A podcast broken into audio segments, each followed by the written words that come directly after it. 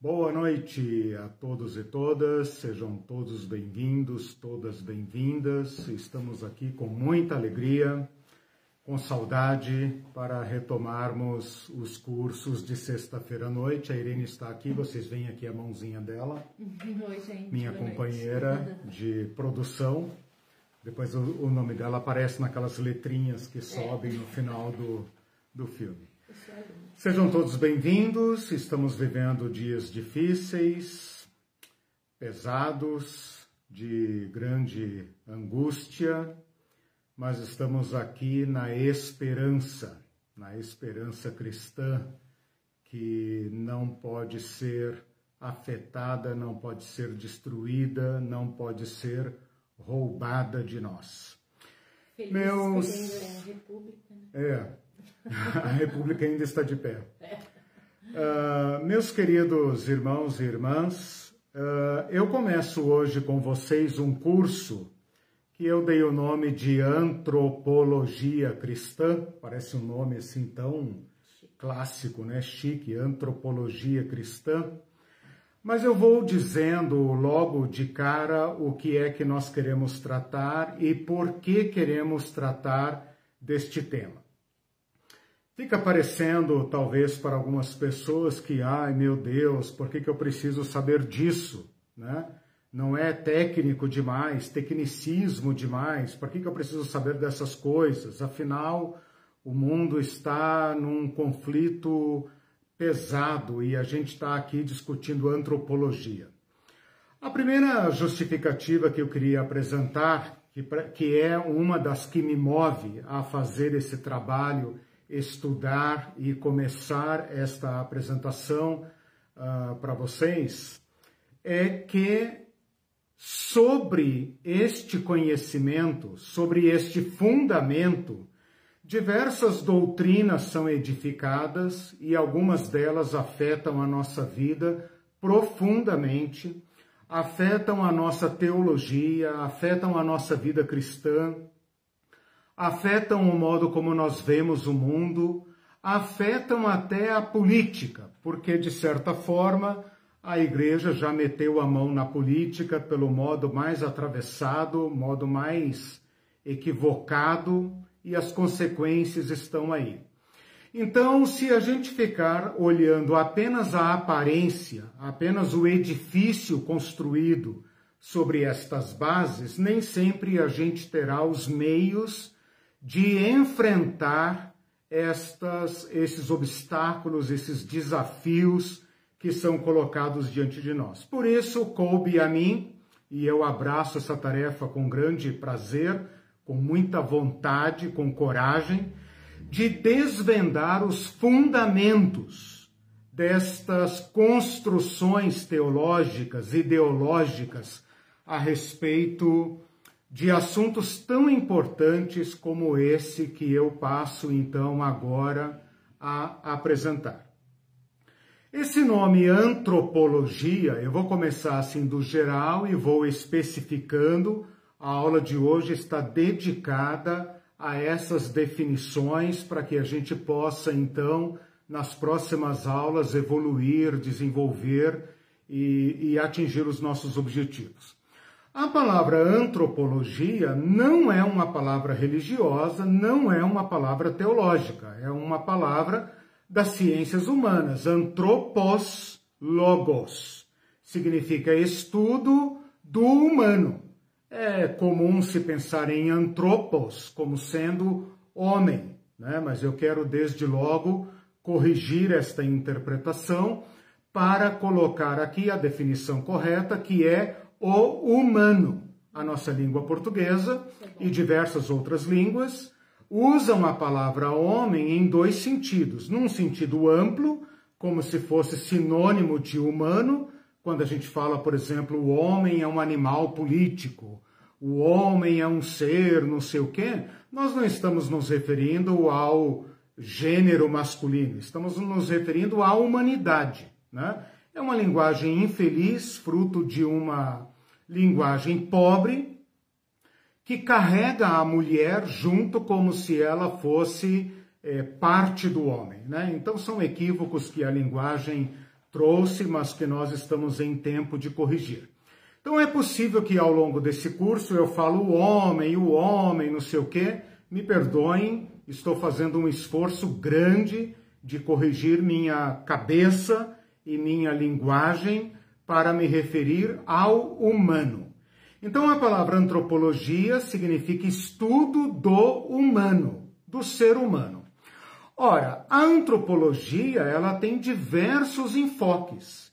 E o que eu estou então apresentando aqui é o que eu poderia dizer uma antropologia teológica ou uma antropologia cristã. Então fiz uma definição ampla, estudo do humano, né? E agora então delimitei dentro do meu território, que me é próprio, que é o enfoque da antropologia segundo a teologia e a teologia cristã. Portanto, o nome desse curso é Antropologia Cristã. Ora, quando eu falo de antropologia como sendo o estudo do ser humano, eu tô, eu tô quase que na mesma, porque ah, que objeto é esse sobre o qual então agora nós nos voltamos para estudar? O ser humano. O ser humano é uma fronteira do conhecimento que continua desafiando a todos nós. É objeto de estudo de diversas ciências. Né? Debruçar-se sobre o humano, sobre a pessoa, né? sobre a humanidade, é objeto de estudo de diversas ciências. Né? Nós poderíamos pensar aqui nas ciências médicas, poderíamos pensar nas ciências humanas, psicologia, psiquiatria, biologia, diversos ramos da medicina, uh, sociologia, diversos ramos da ciência para se debruçar sobre o humano, a história, por exemplo. Então, diversos campos científicos que se debruçam sobre o ser humano. Dentre esses diversos saberes, coloco aqui então a teologia. Ora, a teologia, por definição ampla, é o estudo sobre Deus.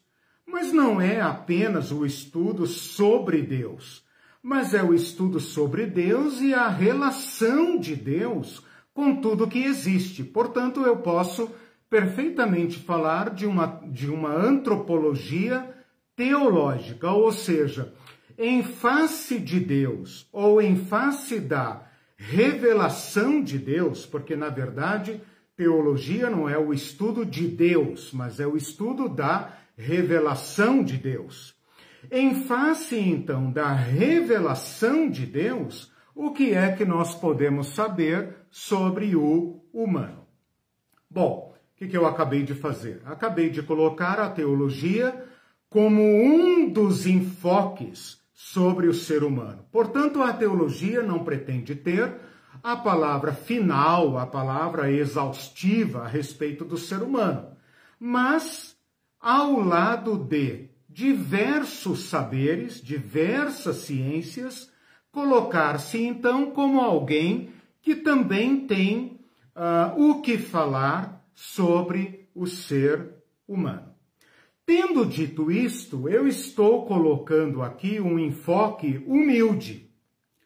Porque pode parecer que nós da teologia, ou nós da religião, ou especialmente nós, os cristãos, sabemos tudo, porque nós temos a revelação de Deus, então nós temos a palavra final sobre todas as coisas.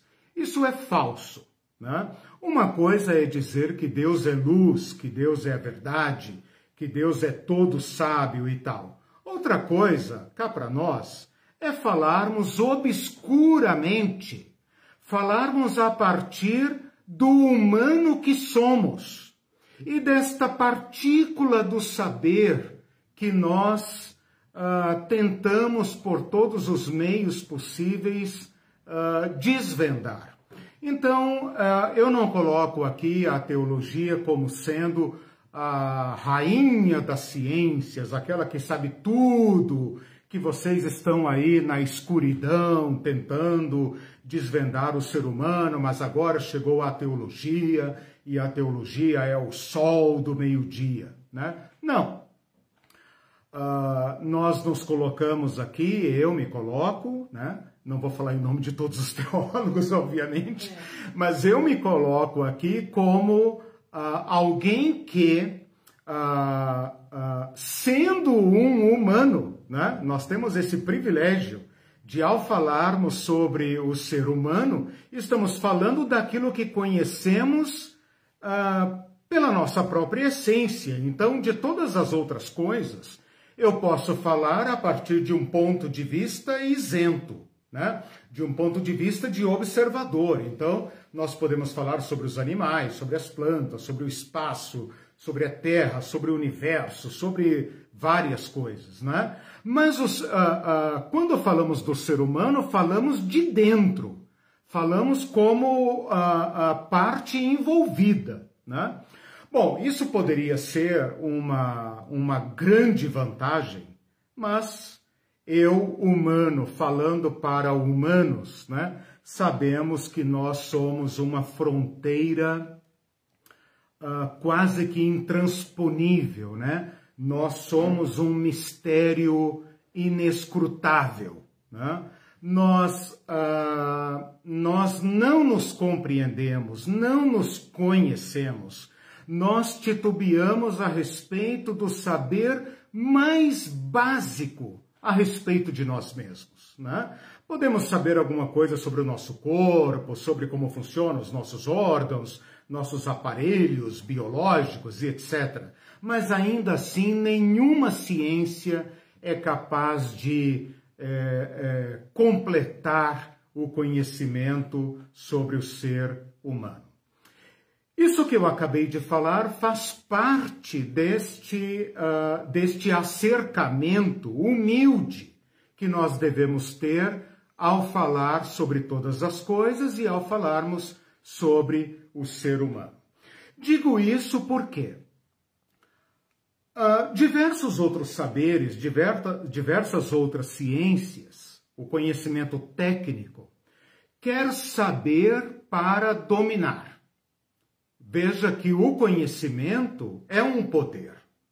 Por exemplo, quando nós dominamos um certo ciclo da natureza, quando nós dominamos os mecanismos de uma planta, quando nós dominamos a genética de um animal, de um vírus, né? Nós dominamos aquele conhecimento e então nós podemos manipulá-lo, nós podemos é, alterar, nós podemos fazer experiências, nós, ah, de certa forma, dispomos de um instrumento de poder. Então, tudo aquilo que nós conhecemos se torna na nossa mão um instrumento de poder. Este raciocínio se aplica a diversas ciências que se debruçam sobre o ser humano. Então, algumas dessas ciências que eu citei, como a psicologia, por exemplo, a sociologia, mesmo alguns ramos da, da, da antropologia, da sociologia, às vezes pretende ter o controle do ser humano. Né? Ela faz experiências com ratos, com coelhos, transfere isso para certos ensaios, né, com certos grupos de pessoas, e então pretende ter o controle do ser humano. Ah, quando eu digo que a teologia faz uma abordagem e deve fazer uma abordagem humilde a respeito do ser humano, significa uma certa confissão de que ao falar sobre o humano, nós estamos numa posição de vantagem porque somos humanos. Somos humanos falando sobre humanos. Mas ao mesmo tempo estamos numa posição de perplexidade, de admiração. Né? Eu até abri aqui a minha Bíblia no Salmo 8 para pegar essa pergunta: o que é o homem? Ou, numa linguagem mais moderna, o que é o humano? Né?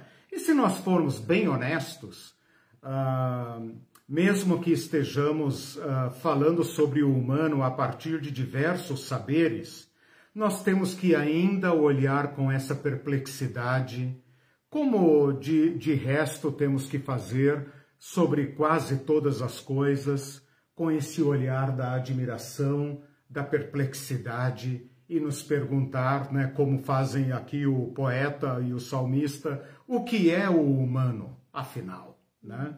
O humano é, é um animal. Então podemos aplicar as ciências que dominam os animais ao humano. Não dá conta, né? Podemos pensar na psicologia, mas também não dá conta. Podemos pensar na psiquiatria, mas também não dá conta. Sempre tem algo no ser humano que escapa ao nosso conhecimento. Então é com essa perspectiva que eu quero começar com vocês essa reflexão sobre o humano. Veja, eu não estou fazendo aqui uma abordagem negativa, no sentido de que o ser humano é um mistério completo e sobre ele nada pode ser dito. Muito pelo contrário. Muitas coisas podem ser ditas sobre o ser humano.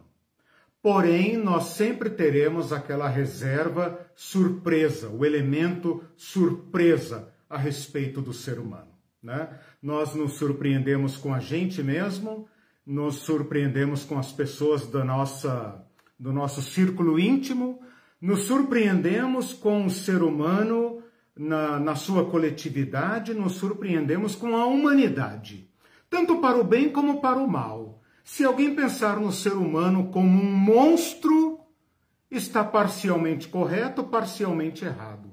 Se pensarmos no ser humano como um ser divino, um anjo na terra, também estamos parcialmente corretos, parcialmente equivocados o ser humano é capaz de atitudes monstruosas, piores do que a dos animais, mais uh, ferozes, mas também é capaz de atitudes magníficas que o remetem ao divino, uhum. ao transcendente.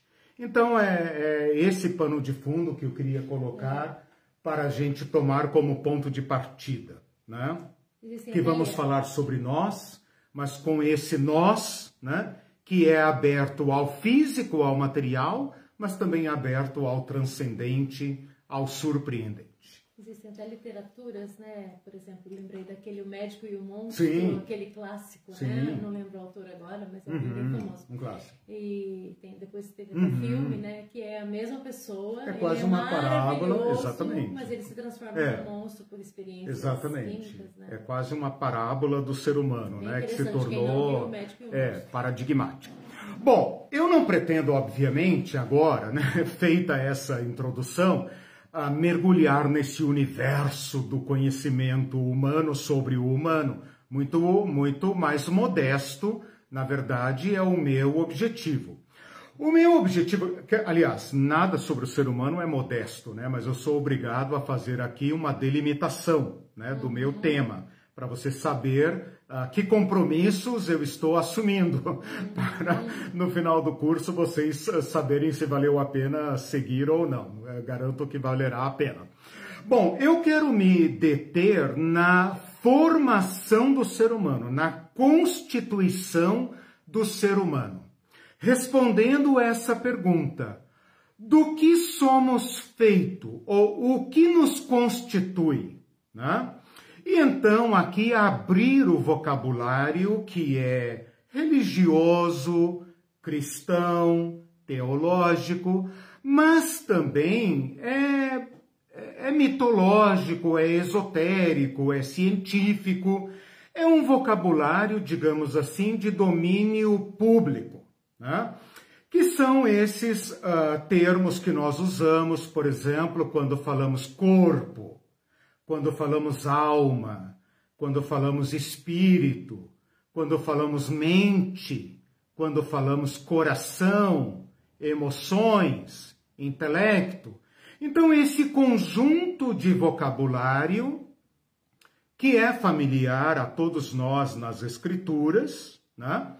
e que também não posso dizer que é um vocabulário religioso, porque esses termos corpo, alma espírito coração, né, estão presentes, esses termos estão presentes na nossa literatura, de modo que até as ciências médicas podem fazer uso delas. Né?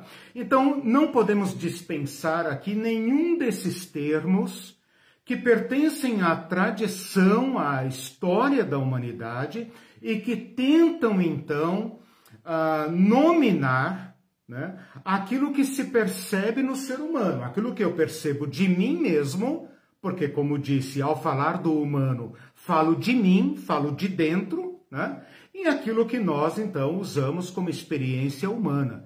Então, o meu foco é este me debruçar sobre este vocabulário, agora então, de modo delimitado à teologia. Então, eu não estou assumindo nenhum compromisso com as ciências humanas. Né? Uhum. Estou me detendo, e isso já é um grande exercício, pegarmos os termos que o Antigo Testamento hebraico e o Novo Testamento grego usam para falar sobre o ser humano. Ao fazer isso, eu tenho alguns objetivos. Um deles é corrigir certas doutrinas de grandes implicações e consequências na nossa fé que foram construídas equivocadamente sobre este uh, vocabulário bíblico. Então, o vocabulário bíblico, o vocabulário do uh, Antigo Testamento, traduzido em termos do uh, grego do Novo Testamento, uh, ganharam o mundo, encontraram as culturas e foram então afetadas por termos e por conceitos e por crenças que são estranhas à nossa teologia e que eventualmente podem dar um certo controle sobre o ser humano. Eu acredito que vocês já devam ter feito cursos sobre o ser humano, cursos de escola bíblica, cursos de seminários teológicos, em que o professor desenha lá o ser humano e o reparte em diversos quadradinhos e diz o que é o que. Como se aquele conhecimento te desse um controle sobre o ser humano. Agora você pode entrar lá no gabinete pastoral né, ou no gabinete do aconselhamento e tal, e lidar com os problemas. Né? Você faz um questionário, com aquele questionário você identifica problemas emocionais, problemas não sei o quê, papapá, isso é da alma, isso é do espírito e etc. E você tem um controle sobre o ser humano. É esse tipo de bobagem que eu pretendo atacar no, na fonte, na origem. E para isso eu estou sendo absolutamente protestante porque eu estou indo às Escrituras. E todo protestante foi ensinado a fazer isto. Bom, outro objetivo que eu tenho está ligado à escatologia, porque nós temos trabalhado uh, nesses uh, cursos de sexta-feira certos assuntos que são correlatos ou pertencentes ao campo da escatologia. E eu preciso então falar sobre um tema, e esse é um segundo curso que vem aí pela frente, que depende desse, então esse curso é Fundamento e Introdução para um segundo curso que eu darei na sequência desse, que trataria de uma tanatologia. Ninguém perguntou?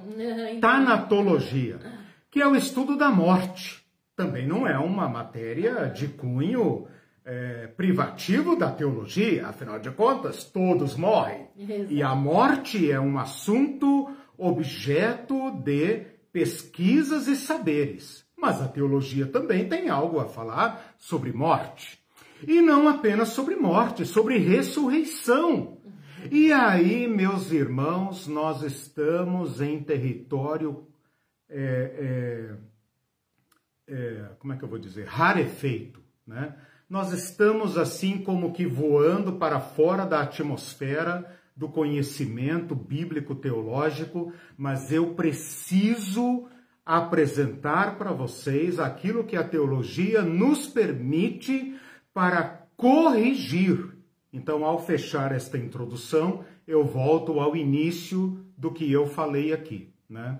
Muitas teologias, muitas doutrinas são erigidas uh, sobre fundamento falso, fraco, que não são capazes de sustentar doutrinas que são fundamentais para a nossa fé, como, por exemplo, a ressurreição. Ora, o cristianismo é ressurreição.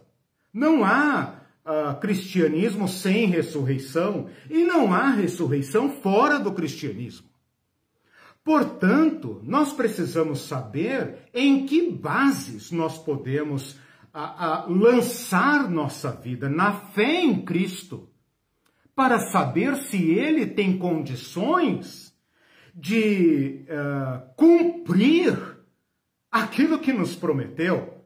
Ora, nós precisamos ter um mínimo de segurança, porque a nossa fé, ao contrário do que lhes foi ensinado, não é um salto no escuro. Alguma racionalidade nós podemos alcançar. Né? Então, é com este compromisso que eu inicio, então, este nosso curso. Ok? A Patrícia está dizendo ah. que aula maravilhosa. Amém. E está começando. Legal, tá legal. Começando. Fico feliz. Eu me esforço bastante para que valha a pena você gastar esse tempo aqui comigo.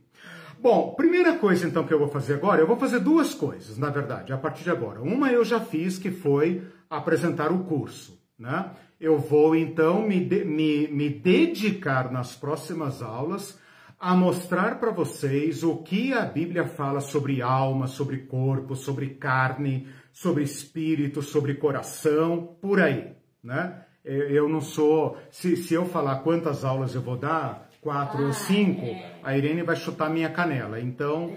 É, eu, eu vou deixar assim aberto em, em termos é, de quatro, cinco aulas ainda, e tal, mas eu já adianto que é um curso que vai desaguar no curso da tanatologia, da tanatos, né? Tanatologia. Mas tem também a ressuscitologia, que eu inventei agora, porque a teologia não ensina sobre ressurreição, a não ser que você tem que crer, porque Cristo ressuscitou, então você também vai ressuscitar. Mas isso não é tudo, nós podemos ir um pouco mais dentro desse negócio aí, né?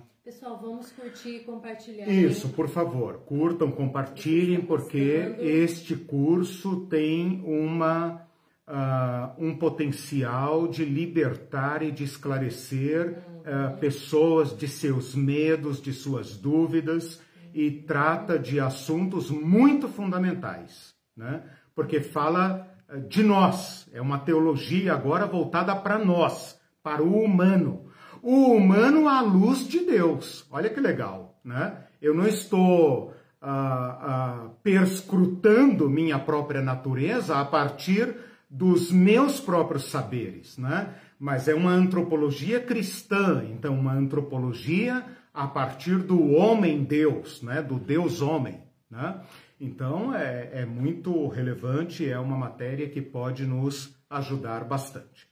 Bom, o que, que, eu vou fazer agora então? Eu vou apresentar a problemática, o que é que a teologia tem discutido até então sobre esse tema.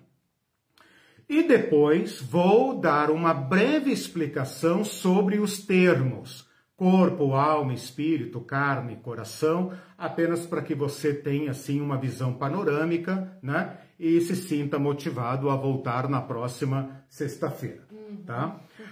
O problema é, eu vou apresentar agora então o problema, isso na, na academia se chama o estado da arte, ou seja, é. em que pé se encontra a discussão a respeito da composição, da constituição do ser humano hoje, atualmente. Tudo que o conhecimento teológico produziu até hoje. Obviamente, vou fazer isso em três ou quatro palavras extremamente resumi resumidas e você pode, então, depois pesquisar melhor. A função do professor né, é provocar o aluno, é. instigar né, a, a, né, é, a gente lê Paulo Freire, então aguenta aí. Né? Bom, posso colocar então o problema, o problema, o estado da arte em três palavrinhas simples. Tricotomia, e começou, né? Uhum. Tricotomia, dicotomia e monismo. Eu acho que com essas três palavras eu, eu, eu cubro aqui alguns séculos de teologia. Está metido hoje, hein? É, mas, mas é impossível falar sobre isso sem usar esses palavrões aí. Então aguenta aí. Tricotomos, tricotomos significa tomar o ser humano em três partes. Trico é trino, tri, e tomos é partes. Por exemplo, aquelas coleções clássicas, né? Tomo um, tomo dois, né? Então, tomos é parte, né? Então, anatomos, né? Dividir em partes. Então, a palavra tricotomia significa tão somente que nós estamos considerando o ser humano, ou seja, uh, nós, o ser humano, observando o ser humano, portanto, observando a mim mesmo e observando a humanidade ao meu redor, uh, concebemos três dimensões, três partes, três tomos para falar sobre o ser humano. Com isso, eu já estou deixando de fora o materialismo, porque o materialismo não faz essa discussão, certo? Uhum. Então aqui você já percebe que eu estou no terreno da teologia. Uhum.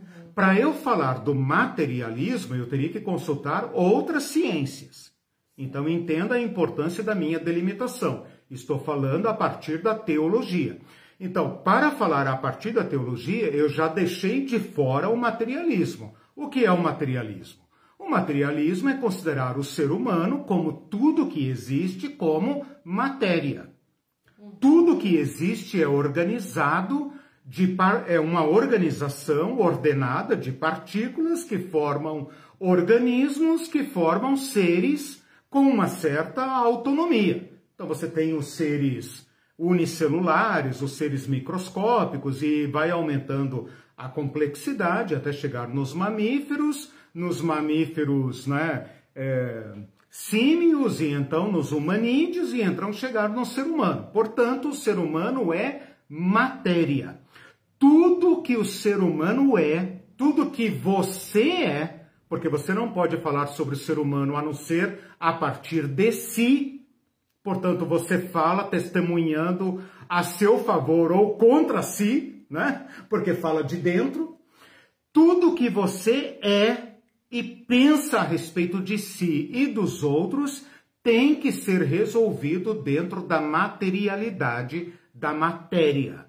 Isso está fora do escopo da teologia, porque a teologia já parte do pressuposto que o ser humano é um ser complexo né, que escapa, portanto, aos limites da matéria. Então, voltando à tricotomia. Eu precisava ter feito esse esclarecimento quando falei da delimitação. Então, quando eu falo da tricotomia, é óbvio que um desses tomos é o físico, é o óbvio. Né? O ser humano tem um corpo material, né? que eu posso tocar, que eu posso estudar, que eu posso é, é, é, ver, né, ver com, com todos os a, a, a instrumentos científicos. Porém, há uma outra parte do ser humano, né? Eu sei que a palavra parte aqui não é adequada, mas uma dimensão do ser humano que é, é um, supramaterial, né? é, é, é metamaterial, ou seja, transcende a matéria. E esta parte, então, eh, não material, se subdivide em duas, que é o quê? Alma e espírito. Uhum. Então, esses termos, corpo, alma e espírito, uh, completam a inteireza do ser humano. O ser humano é formado de corpo, alma e espírito. E então, o que, que os, os tricotomistas fazem? Né? O corpo é a parte material, a parte sensorial. A alma é a sede interna não material da nossa inteligência, das nossas emoções, da nossa vontade. Então eu posso pegar a alma e dividi-la em três partes. Olha aí, uma subdivisão da tricotomia, né? A alma, quando eu falo de alma, estou me referindo à inteligência, estou me referindo às emoções, estou me referindo à vontade. a, a, a vontade, ou seja, o poder decisório do ser humano. Então, todo ser humano tem uma alma. E uma alma que habita seu corpo. Então, o, a vida do ser humano está na sua alma. E esta alma se, uh, se, se apresenta no mundo uh, por meio do corpo. Mas isso não é tudo, tem uma outra dimensão, e essa é a dimensão, então, do espírito. Percebam como que o espírito nos remete ao religioso, ao transcendental. Então, a alma seria uma instância entre o físico e o espiritual, né? quase que uma mediadora entre Deus e o corpo, mas o espírito é aquela faculdade do ser humano, aquele instrumento do ser humano com o qual ele desenvolve a sua religiosidade, ele se relaciona com Deus, ele tem senso moral, portanto, consciência. Então, o espírito tem a ver principalmente com consciência moral, ética, né? e religiosidade. Hum. Então, meus irmãos, podemos colocar aí o ser humano no, né, na mesa e estudá-lo em três é. partes, né? Ah, uma parte cuida da, do corpo, que são a medicina, a psicologia, né, psique, cuida da alma, a religião cuida do espírito. Estamos resolvido, não se fala mais nisso. Né? A teologia faz aí umas coisas esquisitíssimas sobre isso, né? Que a alma não pode governar o corpo. Então, eu lembro que lá na nossa escola de teologia, né, na nossa primeira escola, lá nos anos 80, né, o ser humano todo divididinho e tal, e daí eles colocavam assim, como se a alma fosse um trenzinho, né? É. E você não pode ser governado pelas emoções, ou seja, a locomotiva não pode ser as emoções. A, a locomotiva tem que ser a vontade e as emoções é o carrinho lá, o vagão que é puxado pela sua vontade, né? Aí você sai com esse desenho na tua cabeça e vai enfrentar o pastorado, né? Vai enfrentar ah, os problemas humanos, né? E aí você não tem remédio a não ser jogar aquela porcaria fora, né? Aquele beabá fora e dizer, ó oh, Senhor, me dê sabedoria, porque eu não estudei essa parte. só, só, só para anotar aqui, na alma você diz que está emoções, vontade e inteligência? Isso, intelecto, emoções, vontade, essa tríade ah, aí, né? Então veja só, nós observamos o ser humano, percebemos que ele tem inteligência, emoções, vontade e dizemos, isso é uma alma. Mas não apenas isso, ele tem noções de certo e errado. E ele é religioso. O, anima, o homem é um animal religioso. Hum. Né? Portanto, ele então, então tem um espírito. E aí, obviamente, você tem é, é, bases bíblicas para isso e tudo mais, tudo bem? Então aqui eu só coloquei o problema. Esse é um modo teológico de ver, não exclusivamente teológico, mas eu estou falando como teólogo, que existe na teologia sistemática esta acepção do ser humano. Tricotomia significa o quê? Três partes: corpo, alma e espírito. Pra... O ser humano é isso aí. Só né? para descontrair, a, ah. a Rosana Prado está ah. dizendo aqui que quando uma curiosidade, é. tricotomia em ciências da saúde tem outro hum. significado. Ah, sim, sim, é verdade, é verdade. Eu fui pesquisar. Você é, você já sabe, é, retirada de pelo. Isso, exatamente. Porque daí é, é, tri, é quer ver? É tricô. É tricô. Tricô, exatamente. É pelo, cabelo, trico, isso, e tomia isso. retirada. Legal. Olha só. Bem, veja como que é. é. Quando eu fui pesquisar a etimologia para colocar aqui, eu, eu topei com isso, achei engraçado. Obrigado pela observação.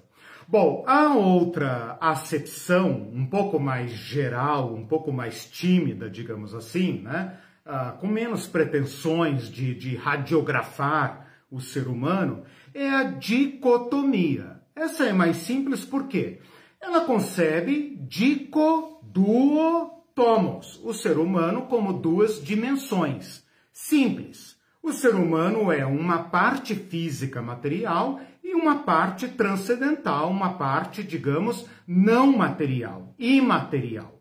E esta parte, então, pode ser chamada de corpo ou alma. Corpo e alma aqui é, é, são considerados sinônimos, então não há uma, um preciosismo, um rigorismo de definir o que é alma, o que é espírito. Não. O ser humano, ele é um ser complexo, né? Você vê um corpo vivo, um corpo morto, e você percebe que aquele corpo morto não é o fulano que até então vivia. Algo nele se foi. E isso que se foi é chamado então o espírito. O espírito, a alma. Tanto faz, o espírito, a alma. É aquilo que não é corpo, é como uma conta de, de subtração, né? Uh, a pessoa quando morre, qual é a diferença entre o vivo e o morto? A alma, o espírito. Né? E esta é uma forma muito geral de pensar e que a teologia também assume, mostrando um pouco mais de uh, timidez, digamos assim, de cuidado, de reserva, ao falar sobre o ser humano, desistindo de dar definições muito rigorosas o que é alma, o que é espírito? Né? Então ela simplesmente uh, se afasta dessa polêmica, simplificando o enfoque do ser humano, dizendo o ser humano é complexo. Ele é uma parte material, que é o seu corpo, e essa parte vital, essa parte que o anima, essa parte que é sua pessoa, sua interioridade, que não pode ser tocado. Se você abrir um corpo humano, anestesiá-lo e operá-lo, onde você vai achar a vida dele? Onde está? Você sabe onde está o cérebro, onde está o coração, onde está o pulmão, mas onde está ele? Aquilo que eu chamo de eu. Eu tenho fome, eu estou com sede, eu estou triste, eu estou alegre. Onde ele está? Né? Onde, onde habita? Né? Então, a teologia diz: isso é a alma, isso é imaterial, isso é o que, o que toca, tangencia o ser humano e o conecta com o transcendente. Por isso o ser humano é religioso. O, ah, pois não. O Mindu diz ah. assim: Platão disse que o corpo é o sepulcro ah, em que a alma está exato, presa. Exato. É dever, portanto, do filósofo libertar-se ao máximo dessa coisa que o limita, não atendendo a certas demandas do corpo. Exato. No mais, esperar que a morte chegue e o liberte por inteiro. Exatamente. Veja, hum, Mindu. Interessante. É, daqui a pouco eu vou falar sobre esses termos, né? Corpo, alma e espírito, e depois nós vamos ter uma aula para cada partícula dessa e tal. Mas o Mindu já nos dá aqui uma dica muito importante para vocês verem a importância desse estudo. Uhum. Por quê? Porque quando nós uh, uh, lemos o Novo Testamento e topamos ali com esses termos, por exemplo, psique, a palavra psique é grega e já era de domínio de Sócrates, Platão e Aristóteles há séculos. Uhum. E eles tinham toda uma obra a respeito da psique. Esse encontro, então, foi fatal. Fatal. É claro que por meio da palavra grega, a filosofia grega se sincretizou com a teologia e produziu em nós essa teologia uh, helênica, né? filosófica. Né? E considerando que a nossa teologia uh, uh, vem por mão do catolicismo, que adotou a filosofia como mediação teológica, está feita a encrenca, está feito o sincretismo. Grande parte do que nós cremos é grego, é platônico, mas não é cristão, não é bíblico. Então o Mindu já cantou a bola aí para o tamanho da encrenca que eu estou abrindo aqui. Uhum. Por isso esse curso vai ter aí quatro ou cinco aulas. Porque nós vamos nos deter nisso, né? O desprezo que nós temos pelo corpo, de onde vem? Das escrituras ou de uma infiltração grega, como essa que o Mindu acabou falando aí? Esta alma que nós falamos na Bíblia, é a alma de Platão? É a centelha divina? Que habita este corpo corruptível que vai ficar aí para os vermes? Veja, isso não é cristianismo, isso não é teologia, isso é platonismo. Então vocês já perceberam o tamanho da encrenca. Bom, falei sobre tricotomia, falei sobre dicotomia e agora então vou para aquela que poderia ser a mais simples, porém não é, que é o monismo. Mono. Tá, tá, tá feita a definição. Mono. O ser humano é uno. O ser humano é uno. Só o uno, esse ser humano que está diante de nós, é o ser humano uh, como nós o conhecemos, como ele deve ser visto. Uno. Com isso, nós estamos assumindo uma unidade radical, sem negar a transcendência do ser humano. Por isso que eu falei, poderia ser uma posição simples, poderia ser a posição dos ateus, a posição da ciência dura, né? a posição do materialismo, mas não é. Por quê? Porque nós estamos vendo o ser humano com sua complexidade. O ser humano não se resume à matéria. O ser humano escapa ao materialismo. Mesmo assim, ele é monoísmo, ele é uma unidade. E assim deve ser entendido: o ser humano é corpo vivo. Ele é um corpo pessoa, uma pessoa corpo. O ser humano não tem um corpo, o ser humano é um corpo. Olha a diferença. De acordo com Platão, você é uma alma que habita um corpo, ou melhor, que está presa num corpo. E o seu objetivo é libertar-se deste corpo imperfeito que te prende nesta uh, dimensão da matéria, que é inferior, né? E libertar-se para o mundo perfeito, para o mundo dos deuses, o mundo da, da ideia, o mundo da pureza. Esta acepção do ser humano monística, monística, diz que o ser humano é um corpo. E o ser humano é um corpo vivo, um ser humano inteligente, um corpo inteligente, um corpo vivo, um corpo eu, um corpo tu. E isto não é aquele materialismo que eu já refutei antes de entrar na teologia. Né? O materialismo ficou fora. Isso é um problema dos materialistas, daqueles que uh, se propuseram a uh, interpretar o ser humano por meio das, do cientificismo. Né? Isso é um problema que eles colocaram, eles que resolvam. Né? Quem pariu, pariu Mateus que balance. Né? Uh, eu falo como teólogo e o teólogo observa o ser humano. E como disse o salmista, quem sou eu? O que é isso que eu sou? Né?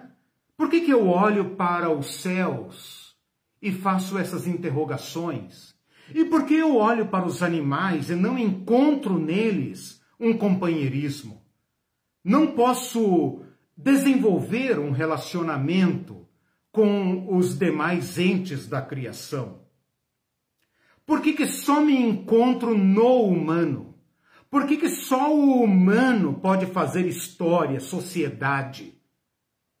O que é isso que somos? A teologia se coloca diante desta perplexidade, desse mistério, e a luz do divino, do transcendente, fala então sobre o ser humano. Né? Diferentemente das outras ciências humanas, que, embora concebam estas dimensões do ser humano, como a psicologia e outras ciências, né, até tentando ser ciências, como por exemplo a parapsicologia, né, outras ciências que ainda não uh, assentaram na mesa, né, na academia, mas que querem falar sobre o ser humano, né, além de todas as religiões, obviamente, né, uh, observam o ser humano e da observação do ser humano colhem esta complexidade. Bom, eu vou advogar que a visão das Escrituras, essa é a tese que eu vou defender, obviamente, como teólogo, estou sujeito ao debate, mas a tese que eu vou defender para as próximas aulas e ao longo deste curso é a visão monística. O ser humano é uma unidade. O ser humano, ah, como diz Gênesis, foi feito do pó da terra mas recebeu vitalidade e se tornou um indivíduo. Daí vem essa palavra linda, né? Indivíduo. O que significa a palavra indivíduo? Né? Indivisivo. O ser humano é isto aí. O ser humano é esse tu, é esse eu aqui. E somente nesta condição eu sou humano. Vivo como humano e morro como humano. E esta acepção teológica, bíblica teológica, terá implicações sobre tudo que nós falarmos a partir de agora.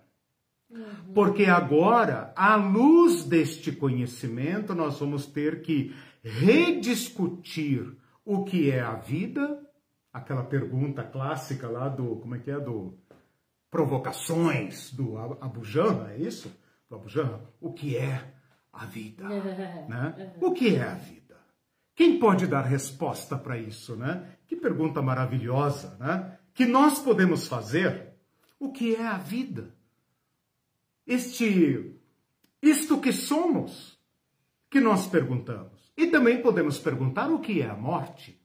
E podemos perguntar o que é que Cristo, o homem Deus, pode dizer para nós que aplaque, que responda, que atenda a essa nossa angústia de viver para morrer. Qual o sentido disso? Então, são estas perguntas que se rebelam contra os cabrestos da ciência né? e continuam interrogando todos os saberes, o que é a vida. Né? É claro, meus irmãos, que nós vivemos uma época, né, desde o século XIX para cá, do Iluminismo para cá, em que todas essas perguntas foram amordaçadas. É proibido perguntar sobre isso. Né? Nós somos um animal evoluído, ora bolas. E não está contente, não? Né? Nós somos um ser para o prazer. Nós somos uma pulsão de desejos. Nós somos isso aí. E se você quiser pensar algo diferente dessas respostas iluministas, recolha-se à sua religião. E aí, meu amigo, minha amiga, o céu é o limite ou o não limite, né? Você pode mergulhar na bobagem que você quiser, desculpe o termo, né? Mas você pode mergulhar na no que você quiser. Se você quiser pensar que você é uma árvore, que você é um Deus encarnado, que você é uma, sei lá o que, uma energia do universo. Você pode pensar o que você quiser, que você é reencarnação do não sei o que, não sei o que, que você é um ciclo, uma energia, etc, etc. Você encontre as respostas que você quiser. E durma com um barulho desses. A teologia. Uh, passou por todos os estágios nesses dois mil anos, né? E insiste em falar sobre o ser humano. Insiste em falar, né?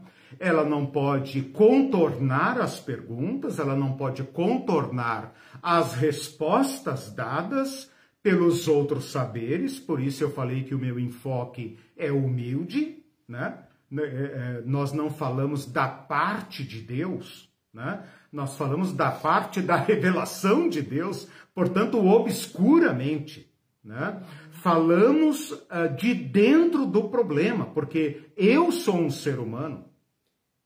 E, e, e, é a partir deste encontro nosso, dessas perguntas nossas, é que nós podemos falar sobre nós mesmos, mas nós insistimos em buscar respostas à altura da dignidade humana.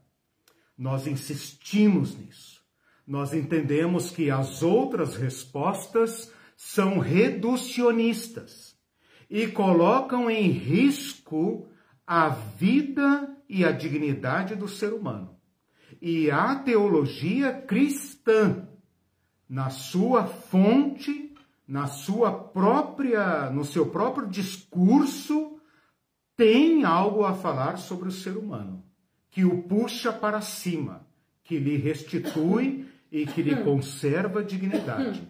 Então é nesses termos que nós queremos conversar. Bom, falando de tricotomia, dicotomia e monismo, eu apresentei três proposições e defendi a última. Então, assim, eu trouxe o problema para mim, porque se eu estivesse falando de tricotomia, seria fácil, né? Qualquer teologia sistemática, hum. né, fala sobre tricotomia. Alguns mais modestos falam sobre dicotomia, beleza. Eu peguei o, o, o, o maior problema, mas é porque eu entendo que as escrituras têm uma resposta digna. Então, eu vou pegar o ser humano como ele foi visto no Antigo Testamento e como ele foi visto no Novo Testamento. E a partir desta problemática, como a Bíblia problematiza o ser humano, encontrar as respostas que são possíveis na própria teologia. A Marlene estava lembrando hum. que a gente criava no seminário expressões mnemônicas para lembrar o que era Aí ela falou, ainda me lembro direitinho. Alma tem véi, véi, vontade, emoção, intelecto, véi. Olha só. E espírito tem psique. É. Consciência, intuição, comunhão. É, exato, exatamente. e aí a Cláudia. É o beabá, né? É o beabá da antropologia, é. mas só serve para isso, né? Só serve para então, o beabá. E a Cláudia perguntou assim: desculpe, Marlene, é, mas hum. me interessa, de que origem é essa antropologia? Onde você aprendeu isso? é a básica. É a, a básica. básica é. cristã. Se você dizer. pegar qualquer teologia sistemática, quem que perguntou? A Cláudia Fuentes. Então, Cláudia, uh, se você pegar qualquer teologia sistemática, especialmente aquelas clássicas, né, dos teólogos, é, eu não sei como os católicos lidam com isso, mas acredito que seja a mesma coisa, você vai encontrar inevitavelmente a tricotomia e a dicotomia. Não tem como falar sobre o ser humano no, na teologia sem usar esses termos. Né? O que eu estou apresentando para vocês é, digamos assim, é a fronteira teológica, é o resgate teológico promovido pela teologia bíblica, que é a minha área de pesquisa. Então, a teologia bíblica está salvando a teologia sistemática, resgatando o pensamento por trás dos termos usados, daquele vocabulário usado na, uh, nas escrituras, ok? Uhum, o... Tem mais um comentário aqui do. Mas se a Marlene tiver aí algum nome lá que ela lembra, que ela tem uma memória de elefante, né? Pode é. citar também, ajuda. Strong, uhum. né? Strong. Tem o outro lá que eu esqueci o nome agora, o, o presbiteriano, daqui a pouco eu lembro. É, José Carlos diz assim: Eu só frequentei igreja, igrejas uhum. não expandem esses assuntos. Ah, com certeza. É só, mas não quer dizer que seminário expande, não, viu? Expande Sim. dentro disso que a gente está é. falando, né? Com Sim. o nome espírito, Sim. não nessa perspectiva que você está dando. E aí cita um versículo que prova, etc, Isso. etc, e faz essa teologia sistemática. Aí ele diz: é só aquela liturgia que parece uhum. que quer ficar, quer uhum. ensinar a desaprender o que foi uhum. aprendido. Uhum. E sou desconfiado de certos seminários porque podem dar continuidade às igrejas. Ah, Colocaram um cabreço no seminarista. Eu coloquei, claro. sem dúvida, nem claro. sei quem é extensão de quem? É, se é o seminário é extensão da igreja ou se é a igreja é. extensão do seminário. Exatamente. Tem uma desconfiança mútua entre igreja e seminário que é lamentável e o resultado é esse que vocês estão vendo é, aí. Porque eles têm medo dos alunos é. ficarem muito uh, incrédulos, né? Começarem a questionar. É. Agora, olha, olha que inter... foi o José Carlos né, que Isso. falou. Então, olha que interessante isso que o José Carlos fala. Veja, aí as igrejas, assim, de um modo geral, curso de escola bíblica, os centros de formação, né? Como é que chama lá? Centro de formação integral, centro de não sei o quê, blá, blá, blá, blá, blá, blá. Ah, eles não entram nesses pormenores, mas constroem em cima deles. Então você só vê a parede erguida, digamos, o, o corpo doutrinário da igreja. Mas os fundamentos estão escondidos. Não porque estejam escondendo, é porque a igreja de fato não investe em conhecimento teológico. Ela acha que teologia eh, rouba a fé. né? Eu sou um, um Dom Quixote né, do, do- da, da teologia. Para mim, a teologia Sim. liberta a fé e eu sou evidência disso porque eu sou muito mais cristão hoje do que ontem. E amanhã espero ser mais cristão do que hoje. E não abro pessoas mão de olham e estudar. talvez não vão dizer isso, porque vai, você fugiu da. Ah, sim. do Ah, fundamentalismo, sim. né? Mas eu, meu compromisso é com Cristo. Bom, gente, deixa eu então dizer aqui para vocês agora quais são os termos que a Bíblia usa para falar sobre estas, ah, estas dimensões. Né? Não dá nem para falar partes, porque fica parecendo que parte é algo que você pode cortar em pedaços e dizer, ó, aqui está o corpo, aqui está a alma e tal. Então, vamos falar três dimensões, vai, para não ficar é, confuso, né? Se é que a gente pode é, já não ficar confuso nessa primeira aula, Seria né? três dimensões do monismo. Não, três dimensões do ser humano, Ah, ok. né? Do ser humano. Veja, o monismo não nega estas dimensões, apenas não as divide. Ah, ok. Essa é a questão. Né? O monismo não nega a- a- os termos que a própria Bíblia usa. A Bíblia fala de alma, de espírito, de corpo, carne, coração. Né? Ah, o monismo não nega nada disso. Não tem nada a ver com materialismo. Apenas concebe o ser humano na sua inteireza, na, sua, na sua complexidade, na sua grandeza, na sua no seu mistério, digamos assim. O ser humano é esse mistério que está aí. E eu não vou tentar é, é, defini-lo, porque não pretendo controlá-lo. Apliquei agora aquele argumento que eu usei lá no começo. Lembra que o conhecimento pretende controlar o ser humano? Aliás, todo conhecimento pretende co- controlar, dominar o objeto do seu estudo. Essa tricotomia parece que controla o ser humano. Com essas palavrinhas, ela diz: o ser humano é isso, é aquilo, é aquilo. Eu conheço cursos que você tem que pagar e os caras estão ganhando dinheiro, e não é pouco, para dizer: não, irmão, esse problema é um problema da alma. Não é um problema do espírito, porque Jesus libertou o seu espírito, mas a sua alma não sei o quê. Que que lixo, dentro do ser humano, lixo, lixo, fundo de quintal, porcaria, entende? Eu- Eu não tenho meias palavras com isso, porque eu detesto quem usa o conhecimento para oprimir, para aprender. Conhecimento é para libertar. Então, eh, me desculpem, eu, eu fico enraivecido, minha alma, minha alma ferve junto com o meu espírito, porque eu fico indignado com quem usa a teologia para enriquecer e oprimir. Né? Então, isso eu não posso tolerar. Eu estou aqui dando esse conhecimento como usar, gratuitamente. Então, se você não ficar contente, pelo menos não perdeu nada, só perdeu o seu tempo. Né? Mas, Não tem que pedir eh, dinheiro de volta. É, não tem que pedir dinheiro de volta, não tem que mandar né, é, piques de volta, nada disso. né? O problema Bom. é que esses cursos não devolvem, não. É, exatamente. Então, assim, a maneira como eu estou colocando é para ficar humilde e diante desse o que é o humano. É, é- é nessa perspectiva.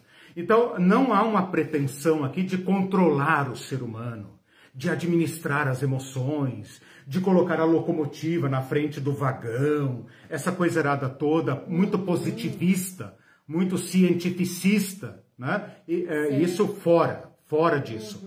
Nós estamos aqui diante do, ah, da grandeza, da grandeza do ser humano, né? Uma grandeza que Deus lhe deu, né? Portanto, é, é, com o salmista, né? O Salmo 8, ele fala que é o homem para que tu te lembres dele, e o filho do homem para que o visites. Fizeste-o, no entanto, por um pouco menor do que Deus, e de honra e de glória o coroaste. Então é com essa perspectiva que eu estou falando sobre o ser humano. Bom, o, a, o Antigo Testamento vai usar as seguintes palavras para falar sobre o ser humano. Estou sendo claro, estou sendo, uh, vírgula, claro, é, muito simples, muito resumido. Mas ele usa a palavra basar, basar, para se referir à carne. O hebraico não tem uma palavra própria para corpo. Ele não tem uma palavra própria para corpo. Ele fala do humano, o homem, a mulher, né? Uh, feito do pó da terra, portanto, é claro que ele é uma parte física, mas ele se refere à carne, tanto de homens como de animais, como basar. Basar, né? Escreve com S, B-A-S, é, como se fosse bazar, né? Mas no ah. lugar do Z é, é, S, né? E a gente pronuncia basar. Uhum. Uh, e, e ele usa a palavra nefesh, nefesh, pode escrever assim como estou falando, com SH no final, né? Ou é transliterado com PH no, no lugar do F, mas pode escrever de modo simples nefesh, nefesh, que é principalmente SH, SH no final, né? Para ficar o sh, uhum. né? Senão a pessoa fala nefex, né? Uh, nefesh, então SH no final, para transliterar, obviamente. Esta palavra do hebraico é traduzida, na maior parte dos casos, como alma. Mas ela esconde uma riqueza que nós vamos ter que explorar, tá? Uhum. E ela usa, o Antigo Testamento usa a palavra ruar, ruar, como se fosse a palavra rua com R no final, né? Coloca H, mas é para soar como R, uhum. então ruar, né? O R é arrastado, ruar. Ou as pessoas falam simplesmente ruar, né? O H mudo, né? Uh, para se referir ao espírito. Então, a tradução da tricotomia em hebraico seria basar, nefesh e ruach tá? Não precisa decorar nada disso, não tenho nenhum interesse em uh, uh, gastar o hebraico aqui e tal, que o meu é pobre, então não é minha intenção. Mas o que eu vou precisar apresentar para vocês nas próximas aulas é a riqueza destas palavras. Certo. Então, repetindo, os termos corpo, alma e espírito corpo, alma e espírito. Em hebraico é basar, que não é exatamente corpo, mas carne, portanto a parte física do ser humano, né, feita do pó da terra. Basar, aquilo que se refere à nossa alma, mas é muito mais rico do que isso, portanto não dá para fazer essa tradução, mas vamos fazer assim apenas para início de conversa. Nefesh vai ser principalmente traduzido como alma. Mas segura aí, não é alma. Aí que está o problema. E a palavra espírito, na maior parte dos casos, na maior parte das traduções, uh, é ruach. Então, o Espírito de Deus, ruach. Né? O Espírito de Deus pairava sobre a face das águas. Ruach né? o espírito. No grego, então, quando nós vamos então agora do hebraico para o grego, é, Novo Testamento grego, as palavras são as seguintes. A palavra corpo em grego é soma, soma, como se fosse a nossa palavra soma de somar, né? Soma. Quando a gente fala, por exemplo, doença, psicossomática. Ah, okay. Somático, né? Então, somo aí, soma, é corpo. Então, o corpo do ser humano. Especialmente o corpo vivo, né? o ser humano. O ser humano. Então, soma. Aquilo que diz respeito ao corpo do ser humano é soma. Pode escrever a palavra soma em português, mas a gente coloca um acento no O só para distinguir do nosso português somar, né? Não tem nada a ver com, com somar. A palavra alma, principalmente é, em, em, é, no Novo Testamento em grego, o que corresponderia, o mais próximo da nossa palavra alma é psique. Psique, que você pode escrever com psi, né, com y, né, psi, e uh, Q-U-E ou C-H-E, né, para transliterar o, o grego, psique que aparece em psicologia, quer dizer, psíquico, né? Então, assim, diversas palavras em português são formadas a partir desta palavra psique. Veja que interessante, nós, modernos do século XX, temos uma ciência humana chamada psicologia. Uhum. Né? Embora sejamos darwinistas, darwinistas, uh, materialistas, uhum. né? a nossa sociedade é materialista, temos uma ciência para lidar com algo que não existe, a alma. né? Claro, estou é, fazendo aqui uma brincadeira, não é só uma provocação teológica. Né? Uma provocação é, dos materialistas. É, só uma provocação. Mas a psique, por quê? Porque, claro, né, junto com Darwin, né, vem Freud e todos os, os, os cientistas da alma, da, da, da, da da, da pessoalidade, né? para falar desse algo que adoece o ser humano. Uhum. Né? E que eles chamavam de histeria, etc, etc, uhum.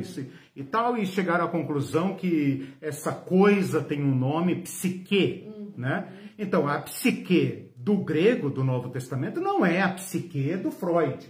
Né? Uhum. Mas os termos são os mesmos, não tem nenhum problema. O Freud foi buscar no grego esta palavra para designar, para desenvolver. Nem sei se foi o Freud que trouxe essa palavra, mas de, a, a, psicologia moderna, né? A psicologia moderna. E para a palavra espírito, a palavra mais usada no grego é pneuma. Uhum. Da onde nós temos as palavras é, pneumatologia, que é uma palavra horrorosa, né? né? O Espírito Santo, né? O Espírito Santo não merecia uma ciência com um nome tão feio, né? Mas para quem está familiarizado com a teologia, a palavra pneumatologia é o estudo do Espírito Santo, né? Algumas pessoas falam espiritologia, né? Mas a gente tem a palavra pneu, pneumonia, apneia, né? que mostra que nós trouxemos para o português a palavra apneia também, tem a ver com...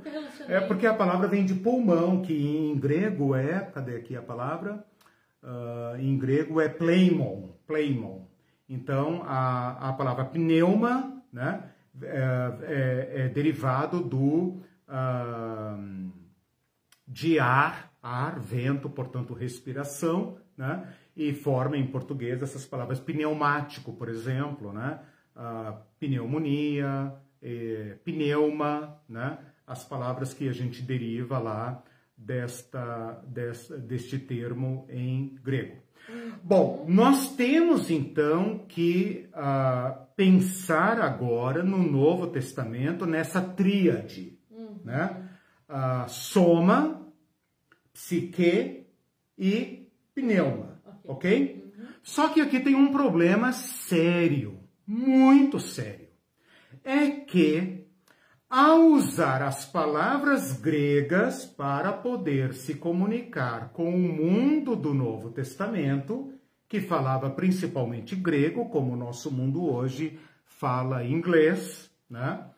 Ah, a mente por trás do Novo Testamento não é grega nem filósofa, nem platônica. A mente por trás do grego do Novo Testamento é hebraica, judaica. Portanto, por trás da palavra soma está a palavra basar. Por trás da palavra psique está a palavra nefesh. Okay, e por trás da palavra pneuma está a palavra ruach. Este é o pulo do gato. Se a gente não fizer este corte aqui, esta limpeza conceitual, etimológica, a gente vai abrir as portas para Platão, a gente vai abrir as portas para Sócrates, para a mitologia, né? E nós não podemos, de início, não podemos uh, cometer esse erro. É claro que nós não temos que ser judeus para entender a Bíblia. É óbvio, né? Eu não estou condenando o Novo Testamento por ter usado palavras gregas, evidentemente. O Evangelho, a Bíblia, pode ser traduzida em qualquer idioma, até naqueles idiomas que nem tem gramática ainda. Não tem nenhum problema.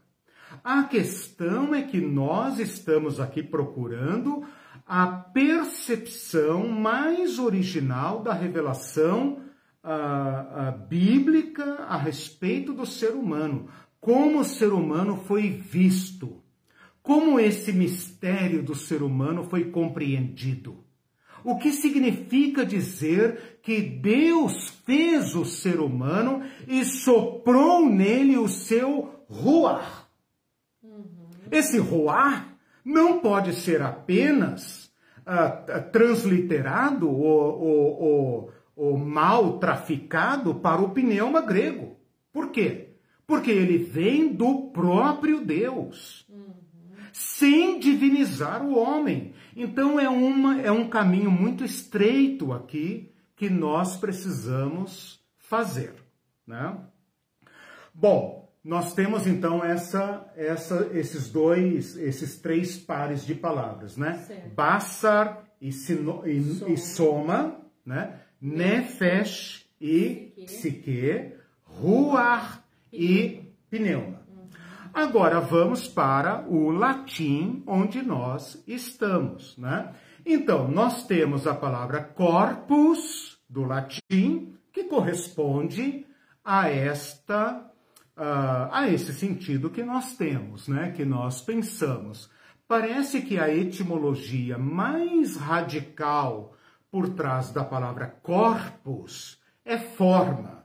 Então é isso que você vê, é, é a silhueta do ser humano, é a forma humana, né? É a sua morfe, a sua forma, corpus. Então, essa é a compreensão latina, que pode ser usada tanto para homem como para animal, obviamente, o corpo, como nós fazemos em português, né? O corpo do animal, o corpo do frango, o corpo do boi, o corpo, né? Ah, para qualquer organismo e também para o ser humano, sem ter uma palavra específica para corpo humano ou para corpo do animal, e também usado para instituições, para corporações. Então percebam que o latim nos permite falar das corporações do Estado, por exemplo, né? do corporativismo, né? corporal, corporativo. Né? Então a gente pode falar nesses termos também e o latim permite esta elasticidade.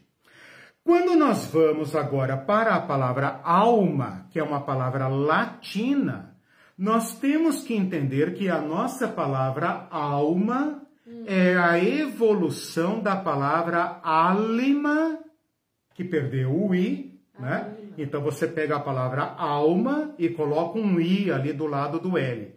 Então alma, indo para trás, alma, e indo mais para trás, anima. Então a palavra, a palavra que nós traduzimos por alma é a palavra anima, da onde vem a palavra animal. animal, né? Olha que interessante, lá em Tiago, quando ele fala da sabedoria que vem do céu, ele fala que a sabedoria que vem do céu é mansa, pacífica, benigna e tal. Mas a sabedoria do, do, do mundo é uma sabedoria animal. E eu pensava, cara, demoníaca. Demoníaca e animal. Eu falava, caramba, o que, que Tiago quis dizer aqui? Tá errada aquela tradução. Aquela, aquela palavra significa psíquica. Hum. Significa que é do ser humano. Que a nossa, nossa a nossa. É demoníaca? Não, demoníaco ah. não, animal. Ele fala que ela é terrena, animal e demoníaco, mas eu estou, estou chamando a atenção para a palavra animal. A Certo. palavra ali é psique Ok. e que foi mal traduzida por animal. E aí a gente pensa que é a sabedoria do cachorrinho, do, do gatinho, do boi. E não é. É do animo. É do ânima, humana. Significa que a nossa sabedoria pode ser demoníaca, destrutiva, e não ah, do, do animal, coitadinho. É. Então percebam as implicações disso.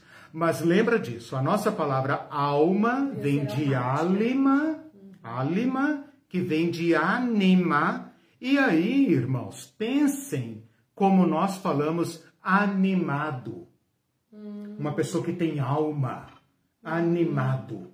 E uma pessoa sem alma, desalimada. Né? Olha só. Se eu falo desalmado, significa outra coisa, uma pessoa que é um animal. Sem piedade. É, exatamente, É. sem a piedade humana. Mas a palavra desanimado significa sem fôlego. Aham, quebrado. Sem fôlego, sem ânimo, sem ânimo. força. Aham. Percebam então que tanto no hebraico, como no grego, como no latim, a palavra alma significa o nosso a nossa força vital, a nossa vida. E não aquele homenzinho, aquele fantasminha que mora dentro de nós e que vai para o céu quando nós morremos. Percebe a implicação do curso que nós estamos abrindo aqui, da problemática que nós estamos abrindo?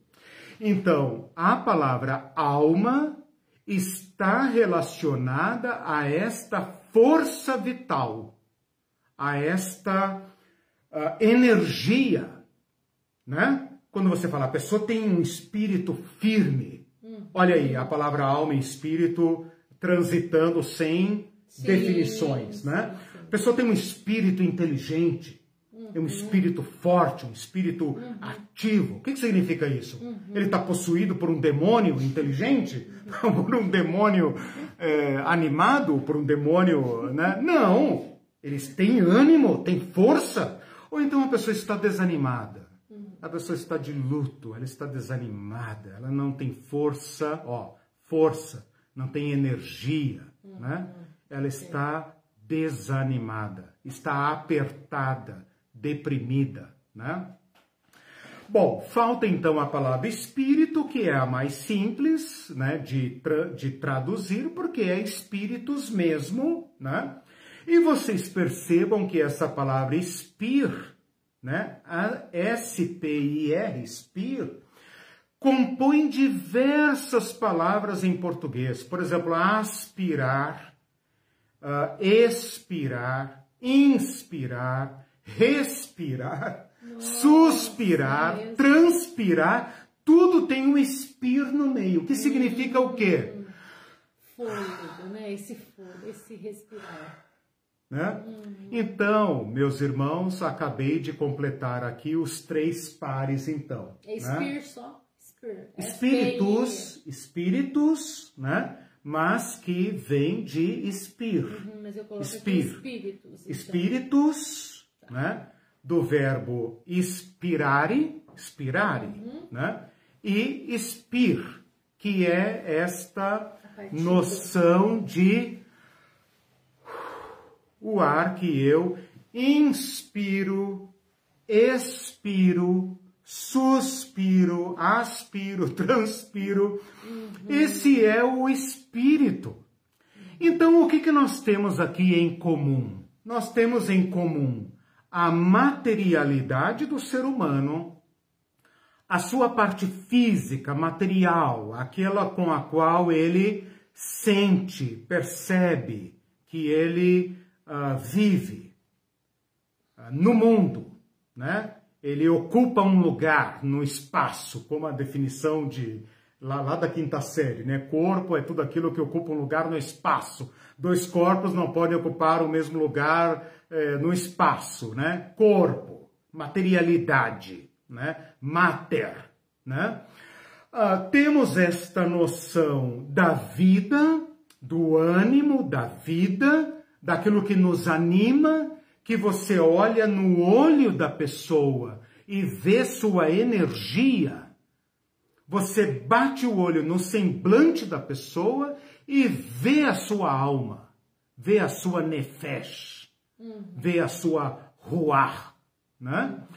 E esta coisa mais básica ligada ao ar que entra e sai, uhum. né? A esta coisa que o mundo antigo não podia ver. Uhum. E, portanto, dava a esta uh, dimensão uh, invisível estas palavras que trafegam entre o invisível e o uh, divino, que é o vento. O que é o vento? Né? Que força é esta? Uhum. Que move as árvores, move o mar, derruba, sopra as nuvens, entra em mim e me anima, né? E entra e sai entre o meu, entre o meu pulmão e sai. E uma vez sai e não volta mais. O espírito, o vento, o espírito. Né? E por outro lado, não é apenas o vento. Por quê? Porque esta força vital se, se manifesta em mim por meio da minha respiração, mas ainda assim transcende a minha respiração, porque entra e sai, entra e sai, inspira e respira, respira, uh, inspira e expira, e um dia expira. Expirou. O que é o expirar? Como esse sair, né? Ex, expirar o vento que sai e não inspira mais, não volta mais, né? O ventinho do nariz que uhum. expirou. Uhum. Eu me lembro que falei isso uma vez numa aula e uma menina que já tinha lidado com enfermagem ou com acompanhamento de pessoas em estado terminal, que ela falou, na verdade, a pessoa não expira, né? Ela expira e quando vai buscar o ar de novo, não vem mais. Então, este mistério aí, este mistério aí, é, é em cima deste mistério aí que nós colocamos agora a nossa lupa teológica. Uhum. Né? Estes vocabulários não são simples. Por trás deles tem um universo de saber, de sabedoria. E é para dentro deste universo que eu quero mergulhar com vocês. Uhum. Quer seja na mentalidade hebraica, quer seja na mentalidade grega, quer seja na mentalidade latina, uhum. né? Porque nós não somos judeus, não somos orientais, nós somos ocidentais e nós vamos ter que fazer esse resgate e, uh, junto com toda a humanidade, né, nos fazermos esta pergunta: o que é o ser humano? Uhum. Né? Eu me lembro agora que há uns 10, 15, sei lá, 15 anos atrás, talvez, quando fez grande sucesso aquele mapeamento do DNA humano, do genoma humano, né? Em que os cientistas disseram que o nosso DNA corresponde ao do rato em 95%. E eu pensei, caramba, que porcaria somos, né? Se nós fôssemos consultar apenas os geneticistas, deveríamos falar como São Francisco, né? Ah, os ratos, meus irmãos, né? As ratas, minhas irmãs, né? Que coisa nós somos! E se só o genoma é, né, o projeto Genoma, tiver a palavra final sobre nós, cara, que diferença faz exterminar ratos ou humanos? Que diferença faz exterminar uh, gafanhotos ou, ou, crianças ou velhos? Então é, é, é em cima deste problema e deste mistério que eu quero colocar agora o nosso, a nossa chamada teológica. O que, que eu fiz hoje? Enunciei o problema e dei aí algumas pistas para a gente então refletir juntos Porque ao falarmos sobre o ser humano, estamos falando de nós, de mim e de você. Né? Tudo que nós falarmos sobre o ser humano é imediatamente testado, né? porque estamos falando de mim e de você. Né? Não existem seres humanos su superiores. Né? Existem alguns animais que têm lá, por exemplo, a formiga chefe, a formiga operária. Né? Os seres humanos poderiam ter evoluído para castas? Não. Todos iguais. Iguais. O projeto Genoma eh, estabeleceu isso. Não há sequer raça. Não há. Somos todos iguais. Então, tudo que falarmos, estamos falando sobre nós, a favor de nós ou contra nós. Somos iguais. Né? E temos que olhar para nós e falar o que somos nós. E qual é o nosso lugar na história? Qual é o nosso lugar na existência? Qual é o nosso lugar na, na sociedade? O que posso fazer? O que devo fazer? Como devo viver? Para que eu sou? Né? Sou apenas um consumidor, um eleitor, um fiel, uma ovelha? o, que, o que somos nós? Né? Então, é, é diante do divino, desse ser humano que porta o mistério, né? e é aberto ao mistério, ao transcendente, que nós queremos então colocar aqui a nossa chamada teológica ah, uns comentários, a Rosana Prado lembra uma palavra bacana que eu não tinha usado aqui. Ela diz: o humanismo considera o ser humano em sua total indivisibilidade. Isto. Essa palavra é boa, Isto. né? Por isso e... que eu falei da palavra indivíduo, uhum. né? Uma palavra maravilhosa que foi inventada não sei quando, uhum. que é não divisível. É. é interessante. E vai fazer muito bem para nós, inclusive para nós na teologia, pensarmos o ser humano na sua integralidade. Vocês vão se dar conta da vantagem de pensar o ser humano na sua integralidade. Sim. A alma não é superior ao corpo.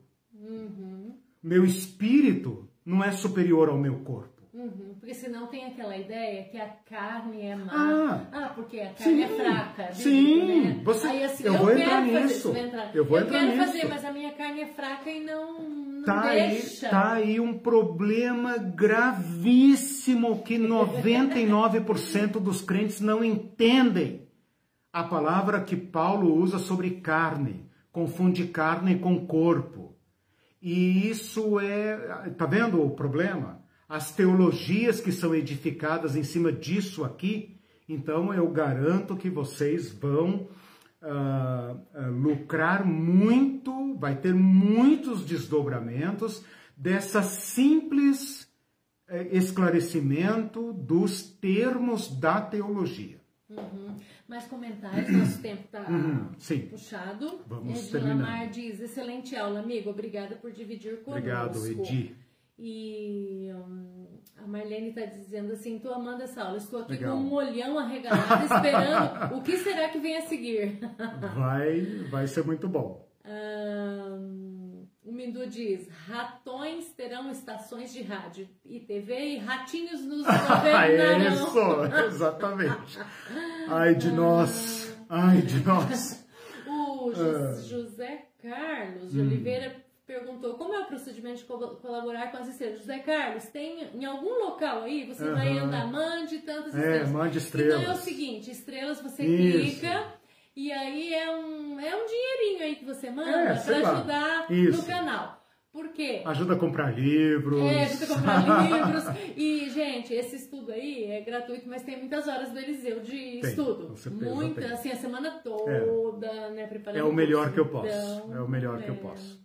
Uh, bom, eu, eu só para deixar uma pimentinha aqui para a próxima aula, eu lembro, olha como a tricotomia, a dicotomia e essas tomias são pobres para lidar mesmo com o vocabulário do hebraico. O termo mais importante do Antigo Testamento para o ser humano é coração. E onde é que entra o coração na tricotomia? Pergunto para vocês. O coração está no corpo, na alma ou no espírito? E o Antigo Testamento, como também o Novo Testamento, fala do coração. E nós também falamos do coração. Ora, o nosso coração, né? Como é que faz? É assim, né? Nosso coração, né? Que significa amor, paixão e tudo mais. Não significa nada disso na Bíblia. E é uma palavra importantíssima. Então, estou falando isso para dizer que eu vou para uma tetra, tetratomia, né? Tetratomia, porque eu vou ter que falar sobre o coração. E se eu não falar sobre o coração, hum. não entrei na teologia cristã. Uhum. Então, só para vocês Você entenderem. Na próxima aula, coração. Próxima aula eu vou falar sobre. Eu acho que eu vou falar sobre imagem de Deus, hum, que é o pano de fundo. Hum. Acho que é isso que eu planejei. Que é. Deixa eu ver aqui já se é isso, já que eu estou com um dicionário aqui. É, vou falar sobre. Uh, eu acho que é isso Vou falar sobre imagem de Deus. Se não for imagem de Deus, vou falar sobre um desses termos aqui que é alma. Uh, um, um, dos três, eu vou planejar ainda. É, mas o, o, a imagem de Deus é o pano de fundo, é o, digamos, a estrutura teológica para a gente estudar os termos. Sem imagem de Deus, que é a contribuição é, magistral, magistral da teologia cristã, né, judaico-cristã, é esta da imagem de Deus. Essa é privativa, aqui nós estamos em território teológico, uhum. é privativo da revelação judaico e cristã, o ser humano como imagem de Deus. Não há paralelo na história da humanidade para um conceito tão elevado a respeito do ser humano o ser humano todo como imagem do divino. Ok, a Cláudia, ela, hum. antes de ler o ah, comentário sim. dela, hum. ela fez uma pergunta que eu vou deixar para a próxima tá. aula, então, Cláudia, porque é sobre coração. Ah, sim. Tá. Se você faz vou ter uma aula, tá. Né? Então, vou ter uma é, aula específica sobre coração. É, aí ela, ela diz isso. Hum. Ah, então é por isso que o conceito de indivíduo é tão importante para o Senhor ela chama você né? por causa dessa mania platônica de dividir e hierarquizar a alma e o corpo? É, também, também, sem correr o risco de uh, cairmos no individualismo, né? Uhum. E também no, na massificação do ser humano. Então, aí está uma outra uh, contribuição riquíssima que eu considero exclusividade da teologia cristã que é dar valor pleno ao indivíduo e à coletividade. Eu acho que o cristianismo, o cristianismo não o cristianismo da cristandade, o cristianismo de Cristo, o cristianismo do Cristo dá uma noção e uma diretriz incomparável para o valor da pessoa e da comunidade. Veja como nós vivemos uma angústia e uma guerra, uma guerra mortal entre o individualismo exacerbado e a coletividade. Uhum. Nossos sistemas Sim, políticos é um e econômicos são uma gangorra. Uhum. Ou eliminamos a individualidade para massificar a coletividade, ou sacrificamos a, a coletividade, coletividade, em prol do individualismo uhum. exacerbado e, e mortal o cristianismo pode nos dar uma contribuição é, é, salvadora uhum. para nos dar esta dignidade do ser humano. Cláudia, você que trabalha né, com os migrantes, uhum.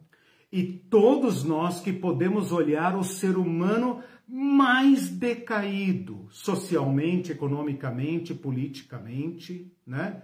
Aquele ser humano que está abaixo da linha da pobreza.